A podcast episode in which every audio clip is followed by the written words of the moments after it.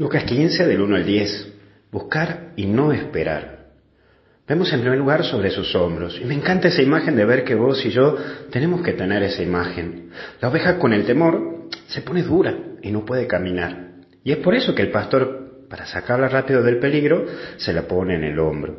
Es para sacarla del lugar del peligro y al mismo tiempo para darle confianza y tranquilidad.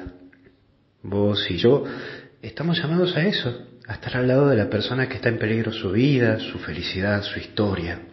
Y nada mejor que mostrarle confianza y tranquilidad. Y estaría buena esa pregunta. ¿Vos estás dando confianza y tranquilidad a una persona o a las personas que vos sabés que no están en buen camino o que no están yendo bien? Esto nos corresponde a todos los cristianos.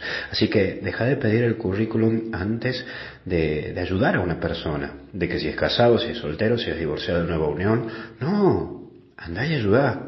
Jesús, mira, no preguntaba a la oveja antes de ayudarla cuál era su condición o cuál era su situación. No, sale a buscarla y va a sacarla del peligro. Es ponerte en tus hombros a ese hermano o esa hermana que está, hermana que está golpeada por la vida o por la situación. Capaz que te sea duro, pero es real. Y hay que ayudar. Ayudar a la oveja. Y en segundo lugar, cuenta a sus amigos porque somos comunidad, somos familia.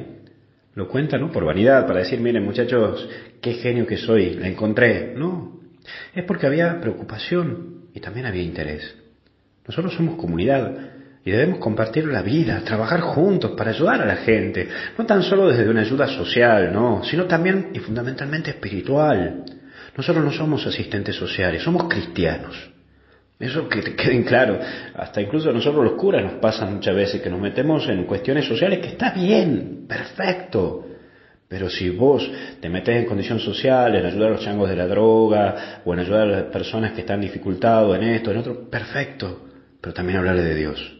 O llevarlos a Dios. O por lo menos decirle, che, recemos un rato. Porque de las cien almas nos importan las cien.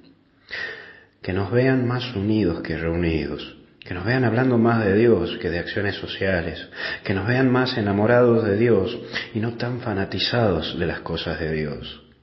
Por favor, seamos cristianos normales, con sentido común. Y por último, la alegría.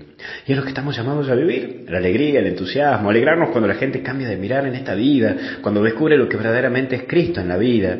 La alegría de ver personas que le cambian la vida cuando descubren a Jesús. Esa alegría de ver que podemos hacer muchísimo bien con simplemente escuchar al otro, sanar con un abrazo, simple y profundo. Mira, es la alegría de saber que el otro encontró nuevamente el rumbo de su vida, que lo hace ser feliz. Que Dios te bendiga, te acompañe. Un saludo al cursillo de cristiandad que se porta siempre de día. Les mando un saludo a todos ustedes.